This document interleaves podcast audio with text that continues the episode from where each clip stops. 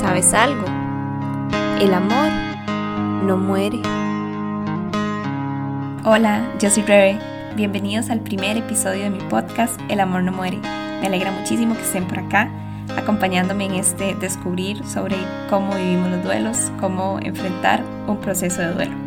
Pues bien, desde mi lugar de trabajo como psicóloga, llevo tres años trabajando con el tema de duelo y me gusta una teoría que habla de cuatro tareas del duelo por asumir para lograr como ese equilibrio emocional y pues completar el duelo.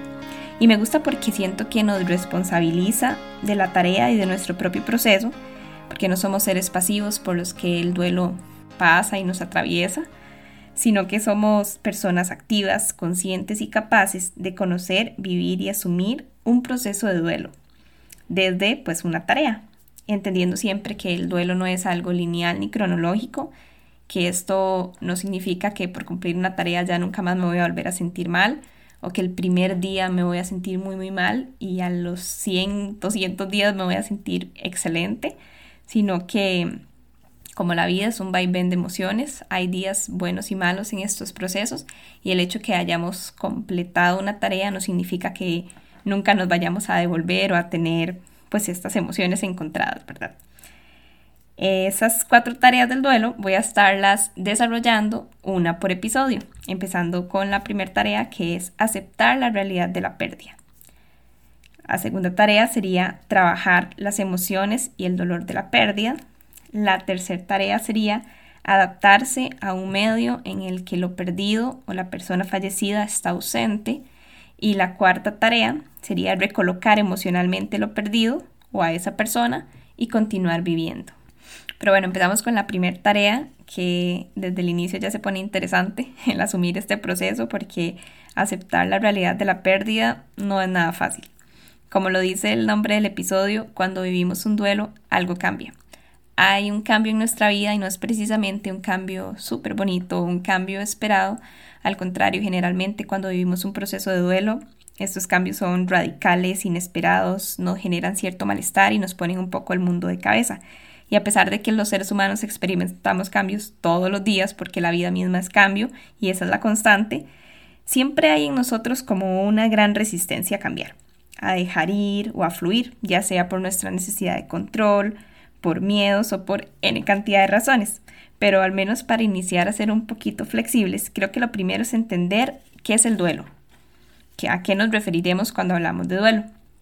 Le comentaba yo a mi hermano Juan José, este, un poco como del tema del duelo y así con una cara incómodo me dice que es que a él eso le suena la muerte.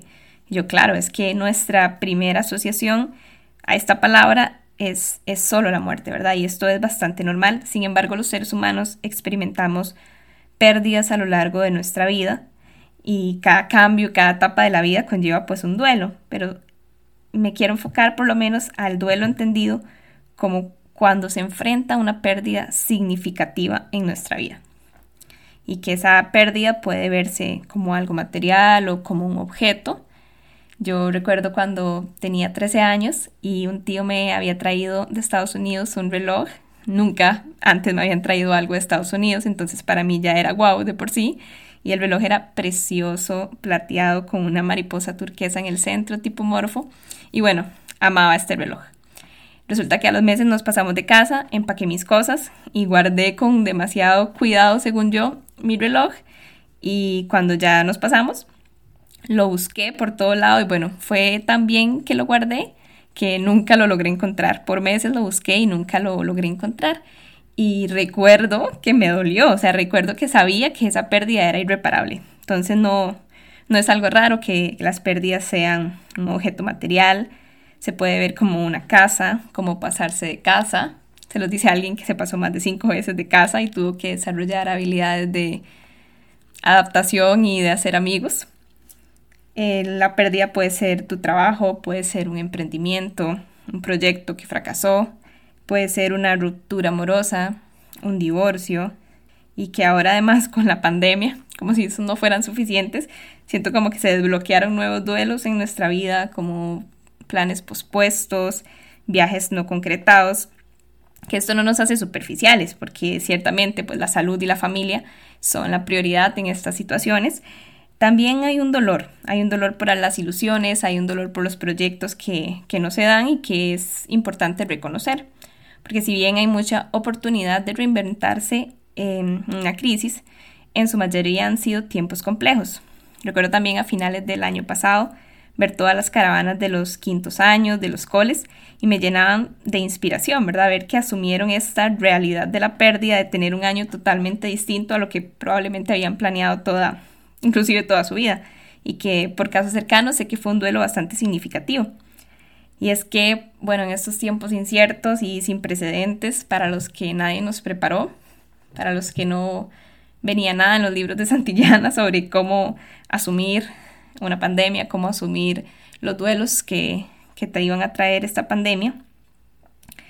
Ojalá que, que, podamos aflojar un poco, ¿verdad? Todas esas cargas, todas esas expectativas y permitirnos no estar bien, permitirnos que, que normalicemos si no es nuestro mejor momento, porque cuando enfrentamos un duelo hacemos lo mejor que podemos. Al inicio, pues con las herramientas que tenemos hacemos lo que podemos y eso está bien. En este momento de la vida también como humanidad estamos haciendo lo mejor que podemos y, y nos felicito por ello porque creo que, que lo estamos haciendo bien que si bien el aprendizaje, la resiliencia y la capacidad de adaptación que hemos adquirido en el último año y medio y realmente a lo largo de nuestra vida es pues bastante favorable, sigue siendo complejo vivir los tiempos que vivimos, sigue siendo complejo posicionarnos frente a una pérdida muy dolorosa.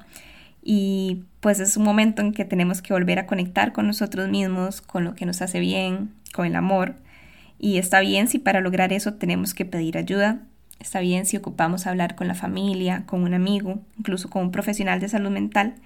Lo importante creo yo es no aislarnos y tener un acompañamiento en el momento de enfrentar una pérdida, en ese primer momento de asumir la realidad y de intentar pues cumplir esta tarea que al inicio cuando algo cambia en nuestra vida es normal que haya cierta incredulidad.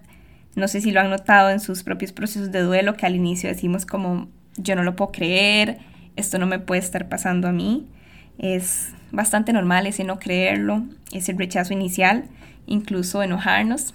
Yo recuerdo que cuando tenía 16 años falleció mi abuelita Nini, mi abuelita paterna, y yo estaba en el cole.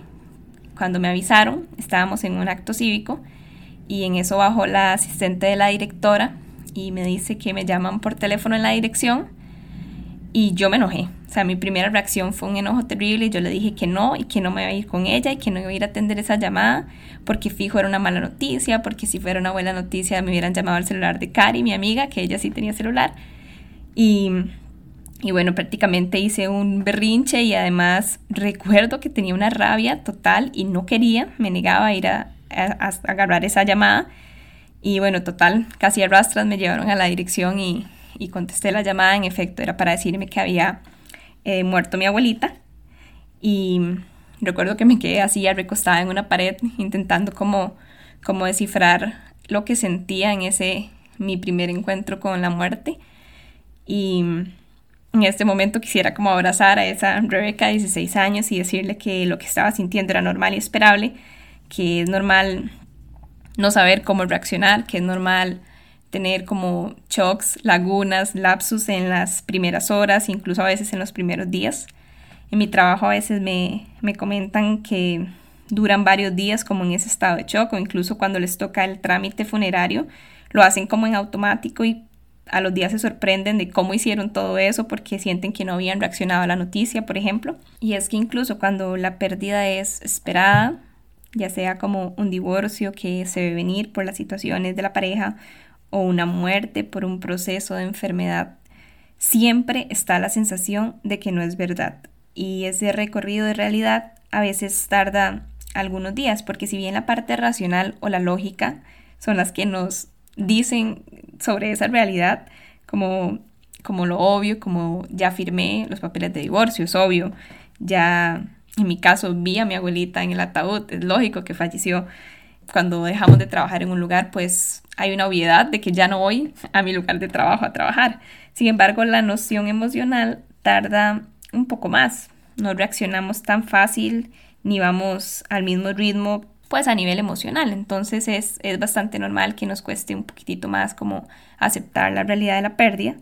Y es importante en este punto también decir que si hay personas que no logran asumirlo del todo, que se quedan como bloqueadas en esta tarea y no logran enfrentar esa realidad, puede pasar cuando fallece alguien muy joven o de forma repentina, puede pasar cuando hay unas circunstancias de separación muy dolorosas en condiciones que tal vez no fueron las ideales o porque se mezclan un montón de situaciones malas en nuestra vida, puede pasar, y se hace imposible lidiar con el proceso de duelo.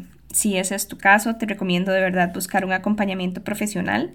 Si alguien pues hasta este punto tiene alguna consulta, puede escribirme al correo el amor no muere podcast gmail.com o buscarme en Instagram como Rebeca Dicen.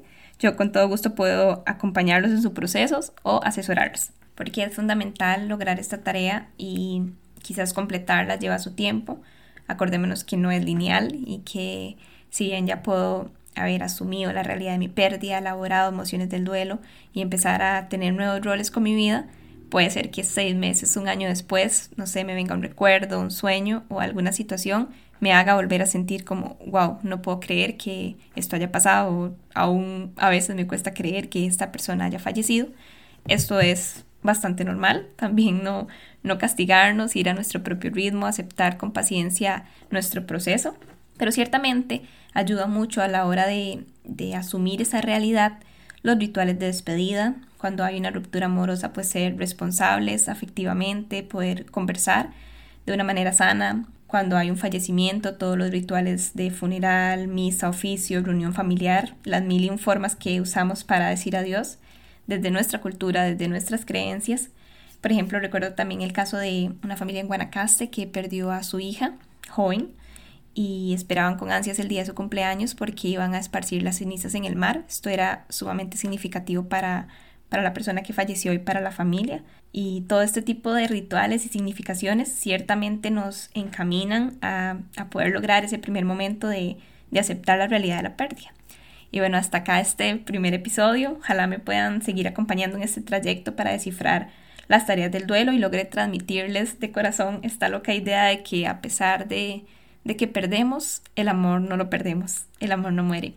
En el siguiente episodio veremos todo lo relacionado a las emociones y el dolor de la pérdida, así que los espero por allá.